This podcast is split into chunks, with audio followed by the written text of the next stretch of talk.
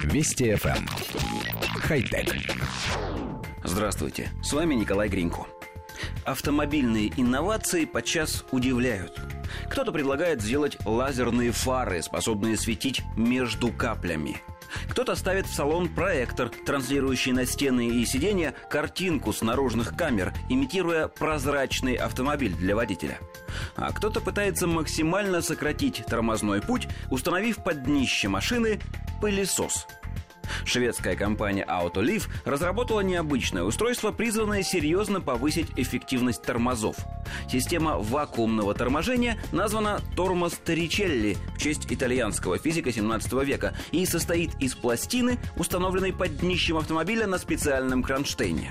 Пластина представляет собой нечто вроде пылесоса, который в считанные секунды присасывает автомобиль к дороге, увеличивая силу торможения. Испытания показали, что тормоз Торричелли способен уменьшить тормозной путь на 40%, но система имеет ряд недостатков, которые являются препятствием к ее серийному использованию. Сила торможения настолько велика, что ремни безопасности нуждаются в доработке.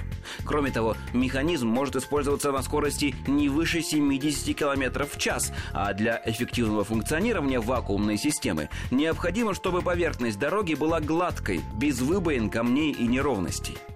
Тормоз Торричелли в его нынешнем виде потребует как минимум проверки состояния пластины после каждого использования. Остается неизвестной масса конструкции, стоимость и способ ее инсталляции в автомобиль. Тем не менее, Autoliv надеется со временем решить эти проблемы. Коллектив редакции нашей программы с легким недоумением прочитал поступившее сообщение.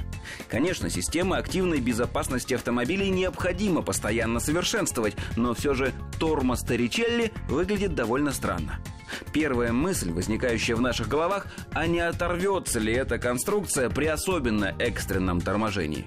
Ну и главное, конечно, это возможность срабатывания только на ровном дорожном покрытии. То есть в подавляющем большинстве случаев в России эта технология работать не будет. В наших условиях для экстренной остановки вполне можно выбрасывать якорь, он обязательно найдет за что зацепиться. Кстати, надо бы рассказать об этом отечественным автостроителям.